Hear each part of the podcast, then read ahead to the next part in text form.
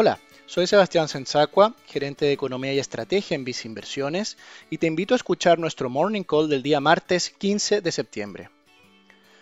Las cifras económicas de China de agosto conocidas durante la madrugada dieron cuenta de un positivo desempeño. En este sentido, la producción industrial anotó un alza anual de un 5,6%, por sobre lo esperado por el mercado, mientras que las ventas de comercio evidenciaron un aumento de 0,5% en 12 meses.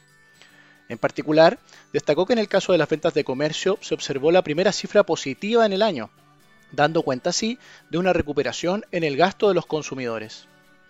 Así, influidas por las noticias de China, los mercados bursátiles de la región asiática cerraron con alzas, mientras que en las plazas europeas se muestran cotizaciones positivas, destacando el aumento de 0,4% en el DAX alemán.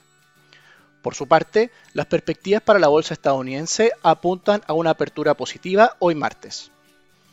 En cuanto al mercado accionario nacional, el IPSA mostró un rendimiento plano al iniciar la semana, desacoplándose del resto de las plazas bursátiles. En particular, destacó por el lado negativo el desempeño de acciones como Falabella y BCI, con bajas de 2,85% y 2,34% respectivamente, mientras que por el lado positivo destacó el alza de 2,5% en Sokimich.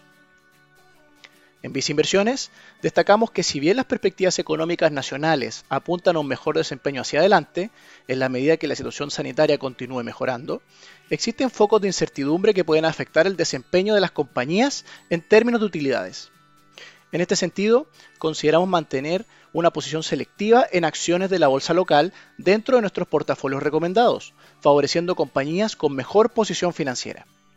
Así, destacamos al sector eléctrico y financiero dentro de la bolsa local.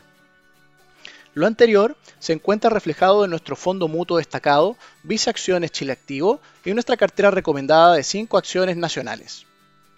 Finalmente, si quieres saber más sobre nuestras recomendaciones, te invitamos a visitar nuestra página web viceinversiones.cl o contactando directamente a tu ejecutivo de inversión.